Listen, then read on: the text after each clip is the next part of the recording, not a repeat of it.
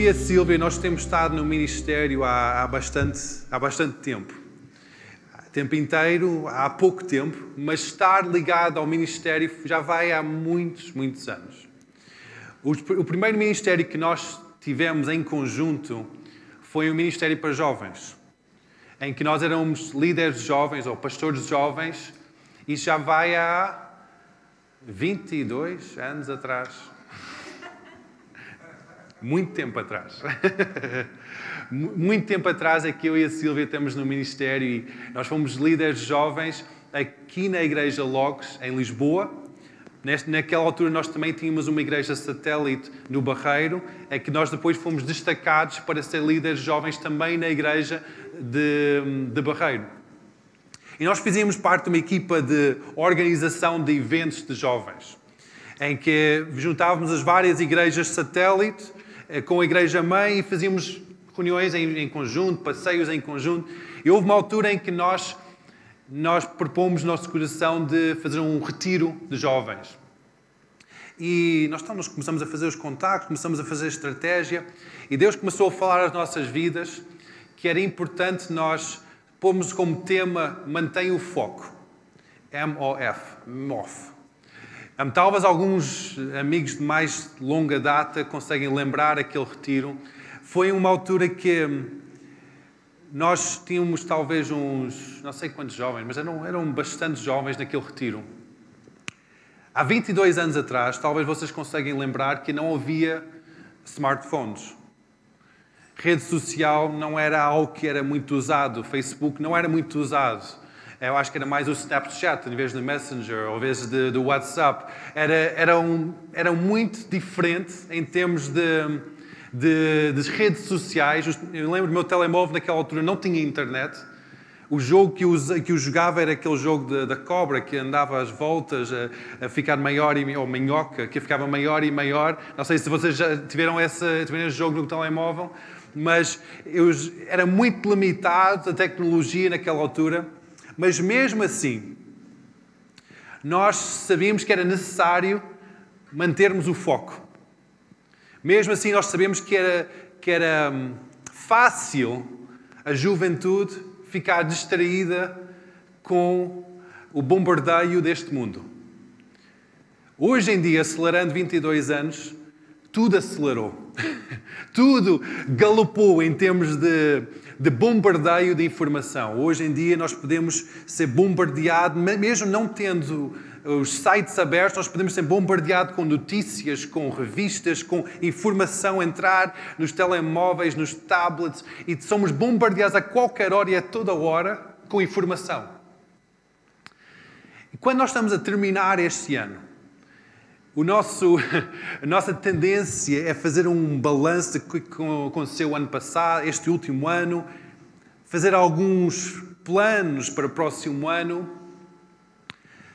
E o que é que eu tenho estado a sentir esta urgência novamente é de mantermos o foco. Porque, não sei se acerca de vocês, quando nós passamos mais tempo em casa, o bombardeio que nós recebemos às vezes não é tão positivo. Às vezes é hum, as notícias, ou as redes sociais, ou as mensagens. Às, vezes não é a palavra de Deus. Às vezes não é a pregação da palavra. Mateus 6,33 diz assim: Buscai em primeiro lugar o reino dos céus e a sua justiça, e todas estas coisas vos serão acrescentadas. Buscar em primeiro lugar significa que nós temos que estar com isso como prioridade nas nossas vidas. Não diz assim, buscar em primeiro lugar o pregador tal. Coloque isso nos vossos favoritos. Buscar em primeiro lugar a igreja Logos. Não diz isso. Coloque isso nos vossos favoritos. No canal de YouTube vocês estão a seguir a igreja Logos. Não, mas deviam seguir. Mas não está a dizer isso. Não está a dizer busquem em primeiro lugar a leitura de vários livros cristãos. Não está a dizer isso. Busquem em primeiro lugar o reino dos céus e a sua justiça. Reino dos céus significa que há um rei, que há um governo, que há um senhor. Então, buscar em primeiro lugar o reino dos céus. Buscar em primeiro lugar o domínio do Rei dos Reis sobre as nossas vidas. Salmos 27, 4. O salmista David, ele era um homem muito próspero, riquíssimo. Expandiu o reinado de, de Israel de uma forma incrível. E Salmos 27, versículo 4, demonstra o anseio do coração de Davi. Diz, uma coisa pedi ao Senhor, uma coisa, e a buscarei, que possa morar na casa do Senhor todos os dias da minha vida e contemplar a formosura do Senhor e aprender no seu templo. Uma coisa, este homem tinha a possibilidade de ter distrações com mil coisas.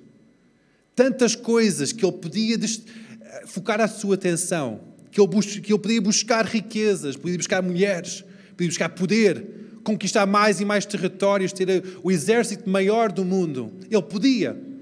Mas ele disse: Uma coisa quero, só uma coisa que eu busco, é estar perante a face de Deus.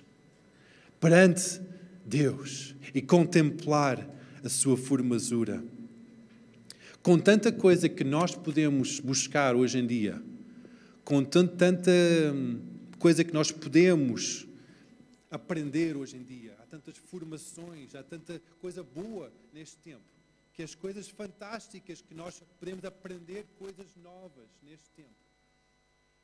Mas o, a importância é tão grande nesta refocagem da nossa atenção, de nós focarmos a nossa atenção em contemplar Deus é muito. Eu tenho, eu tenho sido muito confrontado com isto, que é tão importante nós focarmos a nossa atenção em Deus. Porque hoje em dia nós vamos ter, ser tão atolados com coisas. Vamos ter que responder tantas mensagens, buscar tanta coisa. E há uma disciplina que nós temos que criar como uma, uma cultura, como uma vivência de pessoas de fé, pessoas crentes, é que nós focamos naquela uma coisa. Aquela uma coisa quero ver, uma coisa quero contemplar. Eu não quero mais nada além de ti, Senhor. Além de contemplar a tua glória. Igreja, nós temos que focar a nossa atenção novamente. Às vezes, o focar significa eliminar certas distrações, colocar em segundo plano ou terceiro plano e focar a nossa atenção no Senhor. A Bíblia diz que este homem, David, por causa desta busca do seu coração, em 1 Samuel 13, 14, diz que ele era um homem segundo o coração de Deus, porque ele buscava contemplar Deus. Ele não buscava riquezas, não buscava fama nem poder, mas ele buscava agradar Deus, contemplá-lo, estar face a face com Deus. Nós temos que ser esse tipo de povo que busca Deus, que contempla Deus. Quando nós um, temos a nossa atenção desfocada, estamos a olhar em muitas coisas, nós podemos talvez dizer que nós temos a nossa mente dividida. É tão difícil nós focarmos em algo, captar a essência de uma certa informação quando nós estamos com um ruído à nossa volta. Não sei se vocês já tentaram falar ao telefone com ruído à vossa volta. Eu já tentei e às vezes eu não consigo falar muito bem dizer aham, aham, mas eu não estou a ouvir nada que aquela pessoa está a dizer porque há ruído à minha volta. Ou a televisão está ligada, ou outra pessoa está a falar comigo. Não sei se acontece convosco, mas às vezes isso acontece eu tenho que dizer, por favor, silêncio na sala, eu preciso de falar aqui ao telefone. Ou eu tenho que dizer às pessoas, olha, desculpa, eu não consigo falar agora. Eu vou ter que ligar daqui a pouco. Porque às vezes nós, nossa mente não consegue focar em muitas coisas ao mesmo tempo. Nós temos que refocar a nossa atenção. Nós temos que dizer: não, uma coisa eu quero.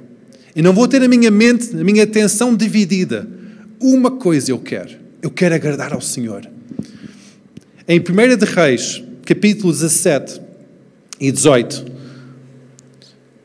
começa uma história de um homem que tinha a sua atenção focada. E ele começa a confrontar um povo o povo de Israel que assim tinha sua atenção dividida. Esta é a história de, de rei Acabe e de Elias. Acabe era um dos reis que vieram, mas era uma altura escura, negra, na história de Israel.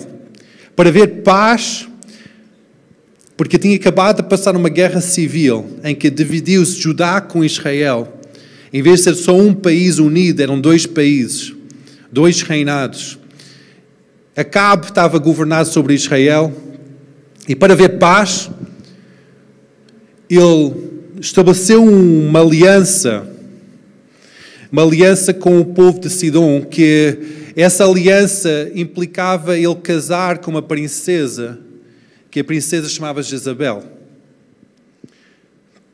Então essa princesa foi para viver com o rei Acabe,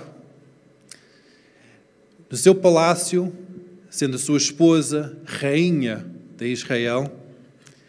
Mas essa mulher não acreditava no Deus único. Acreditava em outros deuses, Baal, Baal Astarote. Eram deuses pagãos que eles ofereciam sacrifícios humanos a esse Deus. E, e não só, eram, eram rituais completamente macabros. E Jezabel não somente contentava em, em, estabelecer esta aliança entre os dois povos e viver no palácio com Acabe, mas ele, ela queria trazer a, a sua cultura para no meio de Israel. E começou a influenciar as pessoas, começou a trazer sacerdotes da, da sua religião e começou a incutir uma nova religião. E começou a dizer que não, vocês têm que começar a seguir esta religião. Nesta, nesta altura de mente dividida do povo de Israel, surge a personagem Elias, profeta de Deus, um dos grandes profetas, em que ele vai e confronta rei Acabe. Ele diz: Olha, porque, porque tem acontecido esta idolatria, adorar outros deuses, ter a mente dividida, adoração dividida, que era algo completamente inconcebível para o povo de Israel. Por causa disto, eu vou trazer uma seca sobre todo, toda a terra de Israel. Uma seca tal que vai durar três anos, em que toda a colheita vai secar, em todas as árvores de fruto vão secar, e isso, isso acontece. Elias dá esta profecia, sai do palácio e parece tudo igual, mas depois, semana após semana, não há chuva, há seca, há seca. Jezebel começa a minar o povo e diz: está, estão a ver? Estão, estão a ver porque que este Deus único não devem seguir este Deus único, está a uma seca sobre todo, toda a terra de Israel. Agora estou devagar um pouco, está bem? Mas estão a ver que não devem seguir este Deus.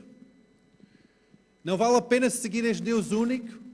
E ela começa a incutir uma nova religião por causa da seca. Em que a intenção da seca não era para para trazer um julgamento sobre o povo, mas era para refocar a atenção do povo no Deus único, no Senhor dos Senhores. Depois de três anos, Elias chega em versículo, versículo 18, não, capítulo 18, versículo 21. Depois de três anos, Deus fala com Elias a dizer que a chuva está a chegar para ir avisar o rei. Então ele chega ao palácio novamente e ele avisa que vai chegar a chuva. Mas antes da chuva chegar, vamos fazer um desafio. Em que este desafio implica que vamos fazer um sacrifício, edificar um altar para o Deus único, edificar outro altar para Baal. E vamos ver quem é que vai mandar o fogo sobre o altar vindo do céu. Então, junto, então os, a rainha juntou os 850 profetas de Baal e de Astarote. Elias reuniu ele próprio. Subiram até o monte Carmel. E Elias dirige-se ao povo de Israel. Em versículo 21. Diz: Então Elias chegou a todo o povo e disse: Até quando cocheareis entre dois pensamentos? Até quando que a tua atenção vai estar dividida? Se o Senhor é Deus, seguiu, e se Baal, seguiu. Porém, o povo não lhe respondeu nada. Incrível. O povo de Israel ficou em silêncio. Talvez ficou em silêncio por causa do medo. Do medo de que, que ia acontecer às suas vidas. Talvez ficou em silêncio porque a sua mente estava tão confusa. Três anos a adorar Baal. Três anos com a sua atenção dividida. Que agora, a ser confrontado, já não tinha palavra, não tinha resposta. Talvez tinham hábitos diferentes. Talvez tinham três anos já de dificuldades. Já de uma crise a passar mas que esse povo não respondeu nada. Não respondeu. Ficou em silêncio. Então Elias começa a reedificar o altar, pedra sobre pedra. Os profetas de Baal estabelecem um altar e durante horas e horas estão a tentar invocar Deus de Baal para mandar fogo do céu para consumir o altar. Nada acontece. Elias sabe que tem que edificar o altar de uma certa forma, com 12 pedras, em bruto, não cortadas, símbolo de, dos 12 tribos de Israel, símbolo da ordem divina de Deus. Deus tem sempre uma ordem para as coisas. Deus tem sempre uma ordem para nossas vidas. Ele não, ele não diz, ok, agora vocês vão desenrascar na terra. Não, ele dá-nos esta terra e depois ele tem uma certa ordem. Eu quero que nossas finanças sejam geridas de uma certa forma, quero que nossos relacionamentos sejam geridos de outra forma, quero que nosso, nossa vida seja gerida de uma outra forma. Ele tem uma ordem. Esta, esta, este manual está cheio de uma ordem divina para como nós, como nós podemos guiar as nossas vidas, como nós podemos conduzir as nossas vidas de uma forma agradável para o Senhor. Então Elias sabia que havia uma certa ordem para este edificar o altar. Então ele começa a colocar as pedras brutas. Em, em 1 Pedro disse, Pedro disse que nós somos pedras em bruto na casa do Senhor. Cada um de nós encaixar pedra com pedra. Ele começa a colocar as pedras em bruto, edificar 12 pedras. Agarra no novilho e vai e sacrifica. Mas depois encharca com água toda a volta, para não haver nenhuma, nenhuma dúvida que isto não estava seco e não foi só por causa da secura do ar que houve combustão. Ele encharca aquilo tudo com água e depois ora, e o fogo de Deus vem. Deus traz a manifestação do seu poder. Logo a seguir, ele limpa todos os profetas de Baal da terra, limpa toda a idolatria. A rainha ainda está viva, mas todo o resto de, de, de idolatria é eliminado. Ele vai e vira para o rei Acabe e diz: Olha, prepara-te, vai, come e bebe, vai ao teu palácio em Israel, come e bebe, porque a chuva está a chegar. Mas não havia nenhuma nuvem no céu. E diz assim que em versículo 41 e 42 do capítulo 18 de 1 de Reis. Então Elias disse a Acabe: Sobe, come e bebe, porque o ruído há de uma abundante chuva. E Acabe subiu a comer e beber, mas Elias subiu ao cume do Carmel, do Monte, do Monte Carmel, e se inclinou por terra e meteu o seu rosto entre os seus joelhos. Elias sabia que havia que a chuva estava para chegar. Ele era um homem focado na palavra e no propósito de Deus.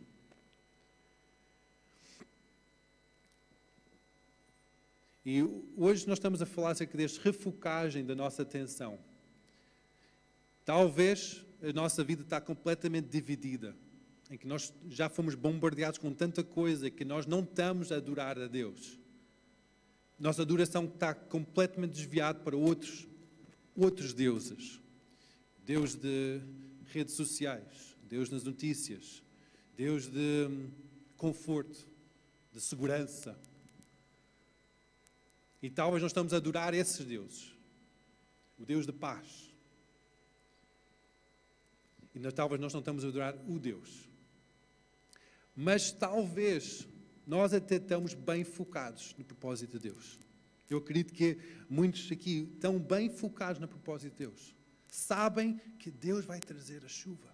Deus vai trazer a libertação. Sabem que Deus é o Deus único, o único que nós vimos seguir.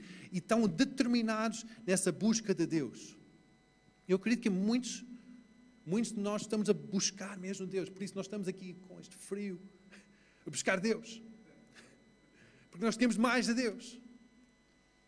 Mas é incrível o que é que Elias faz. Ele sabia, ele recebeu a palavra de Deus que ia chover. Talvez cheirava no seu espírito o cheiro de chuva. Mas ainda não estava a vir chuva. E ele sabia que exigia qualquer, qualquer ação da sua parte.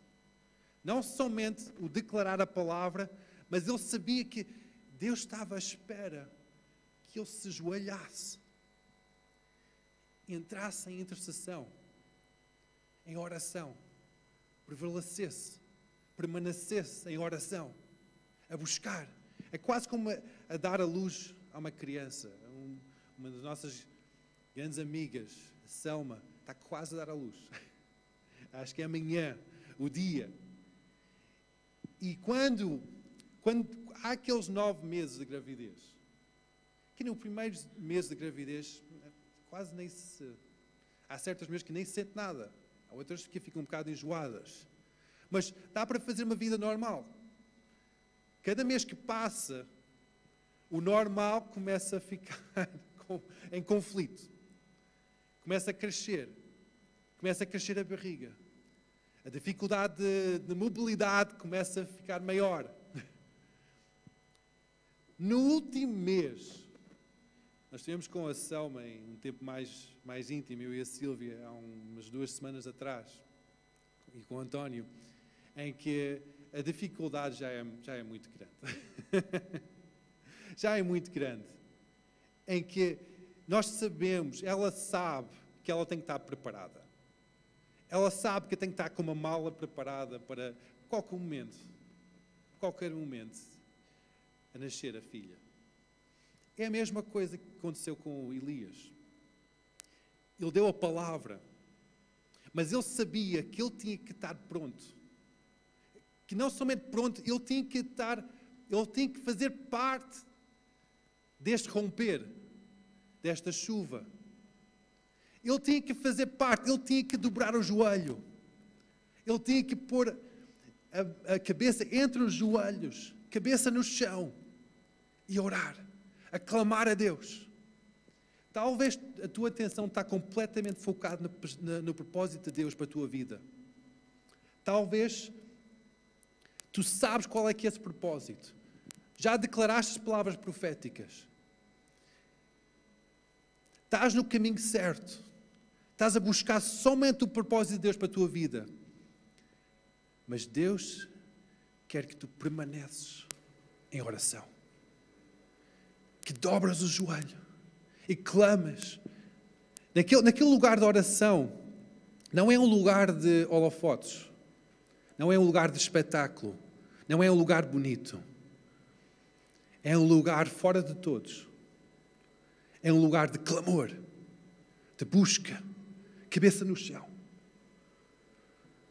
Ninguém gosta de fazer um selfie com. Olha, olha para mim. Não, isso não é, não é motivo de selfie. Não é motivo de publicação nas redes sociais. Aquele romper é, é, é, como, é como uma gravidez. Ninguém vai fazer uma selfie quando está a dar à luz. Isto, isto não, não. Não, não, não, é, não é muito bonito. Não é, não é muito bonito uh, dar à luz. Não é, não é um processo muito agradável. Aquele dores de parto não, são, não é um processo agradável. Deus não está a chamar-nos para ir para os holofotes. Para dizer, ok, olha, olha para mim. Olha como é que eu estou a permanecer. Não. Ele está só a chamar-nos a permanecer, a romper em fé. A dar a luz com gemidos inexprimíveis. A orar. Para ver Deus a romper. Tu não podes fazer nada sem Ele. Tu não podes trazer a chuva sobre esta terra. Não podes trazer as almas à salvação. A tua família não pode vir à salvação através da tua boa conversa. Vem quando tu dobras o joelho. Permanece em oração. Clamas, Deus tem misericórdia da minha família. Deus, salva-me. Salva-me. Salva a minha casa. Salva os meus amigos. Quando nós permanecemos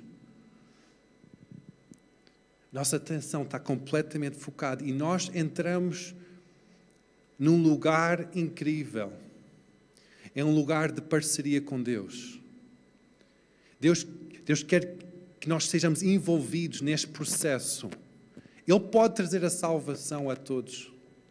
Ele pode trazer a libertação a todos, sem a nossa ajuda. Mas Ele quer a nossa participação. Ele quer a nossa parceria.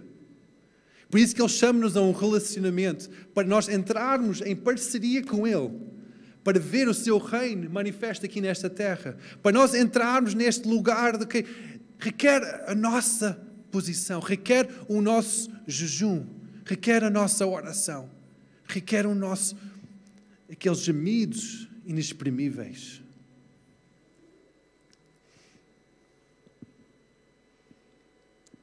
Está na hora de nós prevalecermos em oração, igreja.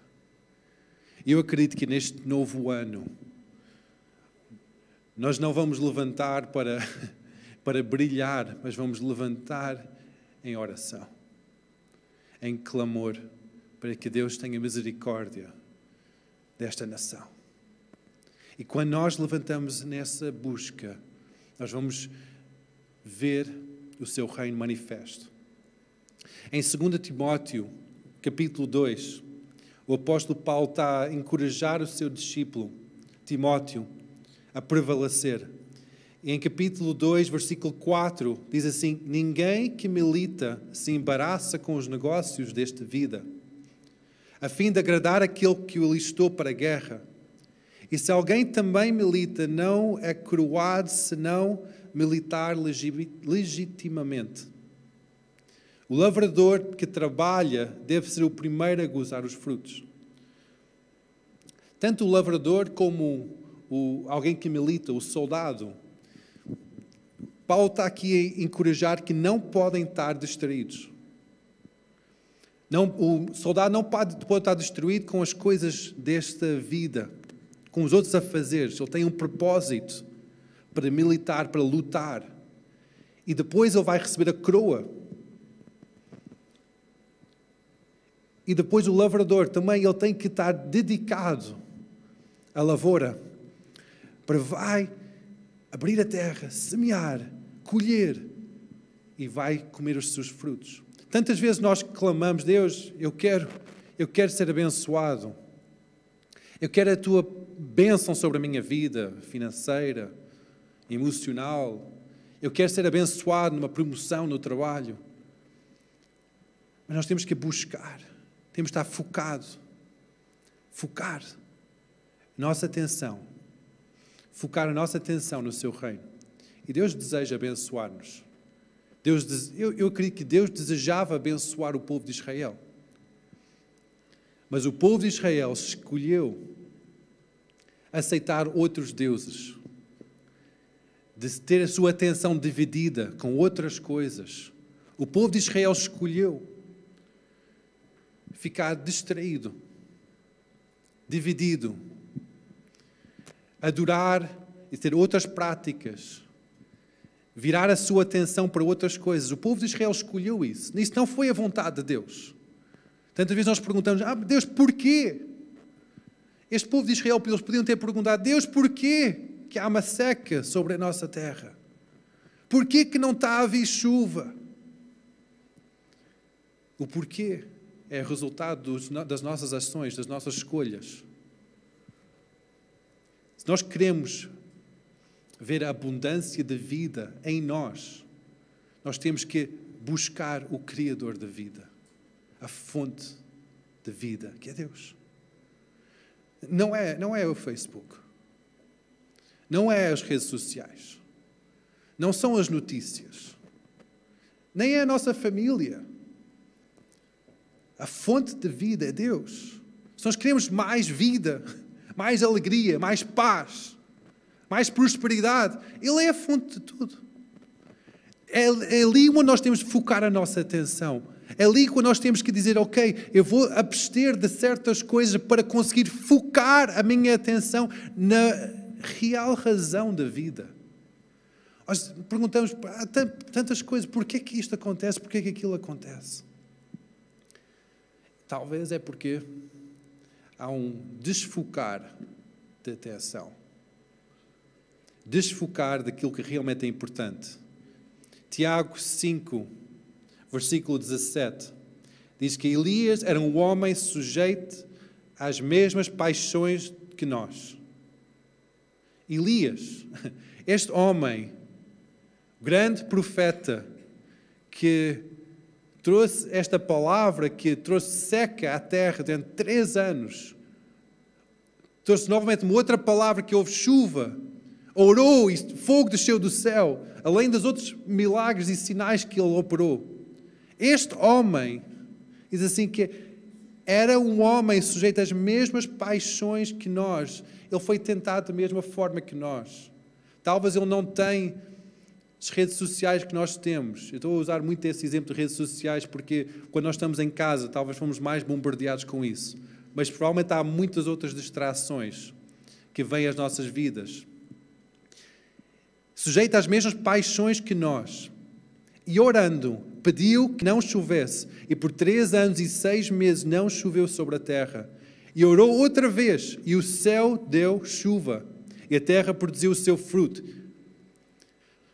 Irmãos, se alguém entre vós se é desviado da verdade e alguém o converter, saiba que aquele que fazer converter o erro do seu caminho, um pecador salvará da morte, e a alma e cobrará uma multidão de pecados.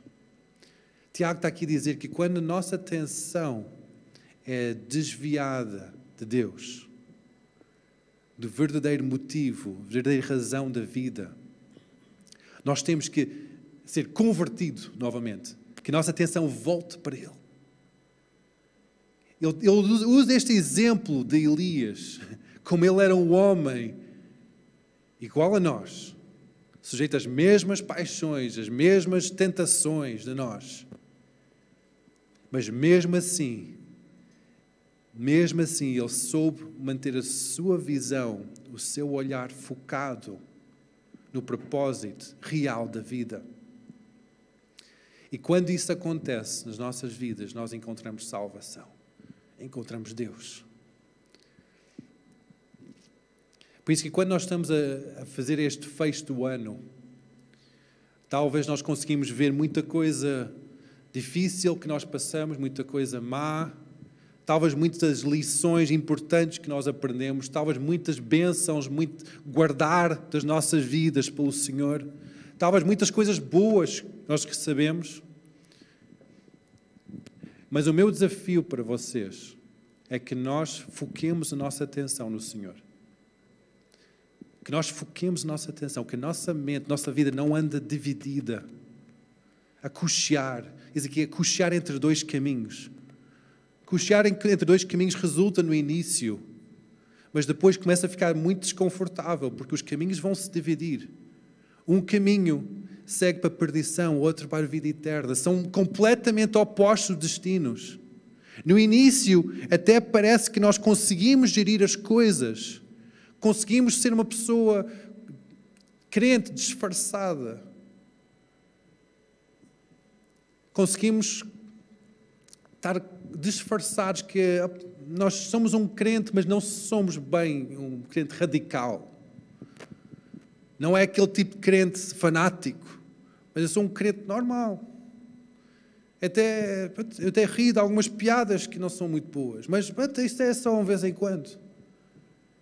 Talvez nos conseguimos disfarçar no início, mas chega um ponto em que Deus chama-nos mais e mais perto, mais e mais focado, mais e mais santo, separado para Ele, em que começa a ficar um bocado incomportável, estar dividido. Nós temos que escolher, ou um lado ou outro.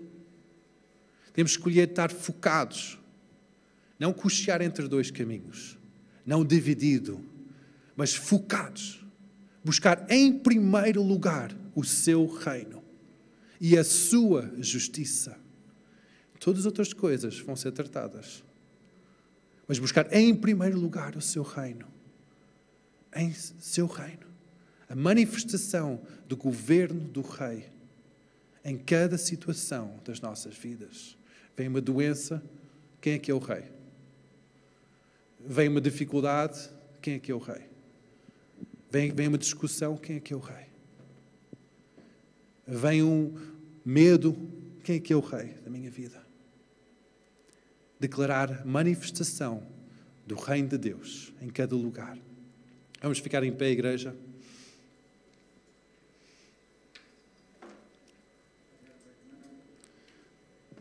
Aleluia. Quando nós estamos neste lugar de refocar a nossa atenção, manter o foco, talvez talvez tu não conheces o Senhor, ou talvez estás completamente longe dele, completamente desfocado. Não relacionas com Deus já há muito tempo. Talvez nunca relacionaste. Este é o dia em que tu, tu podes voltar ao Senhor. Tu podes entregar o teu coração a Ele. Completamente. Por isso que eu vou guiar numa, esta oração de entrega total ao Senhor, uma entrega total a Ele.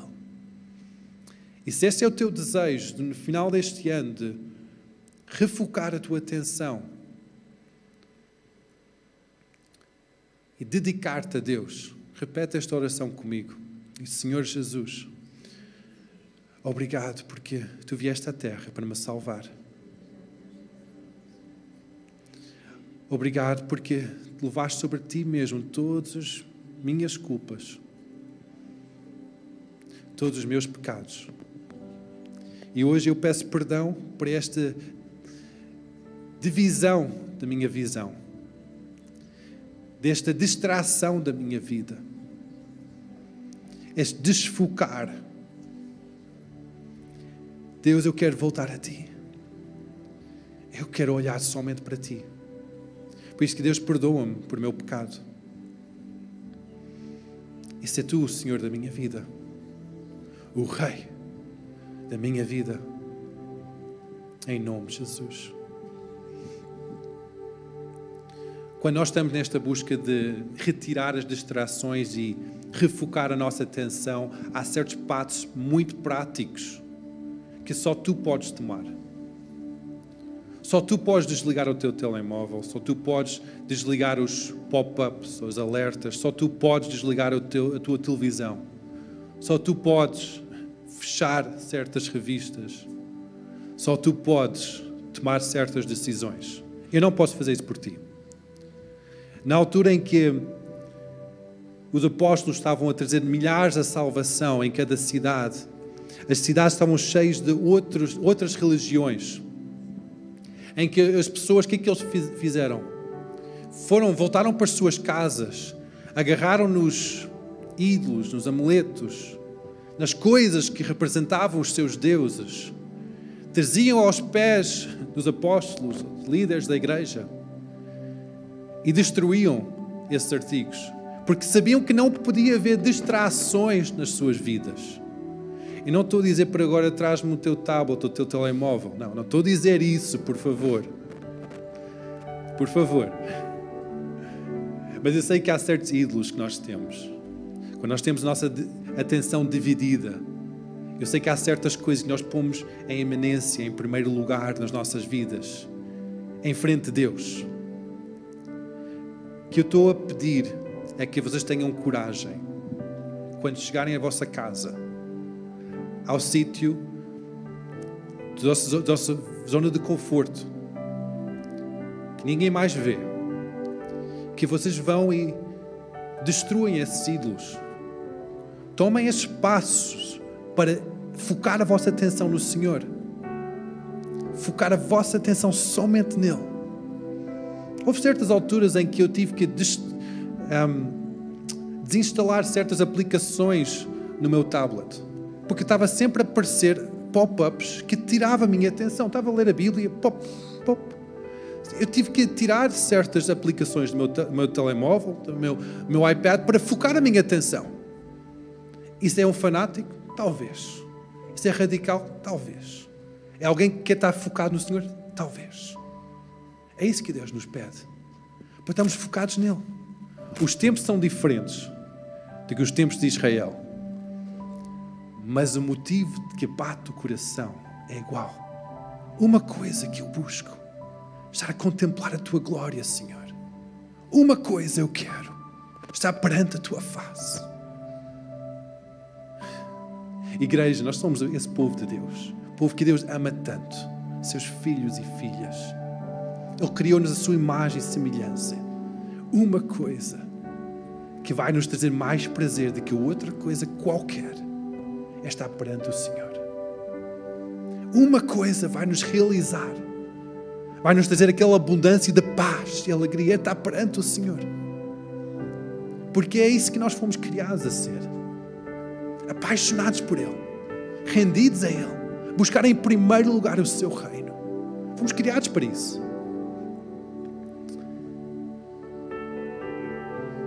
Por isso esse é o meu desafio para, para vocês esta semana. Que retirem estas distrações e entrem neste novo ano com um propósito só, focados numa coisa só.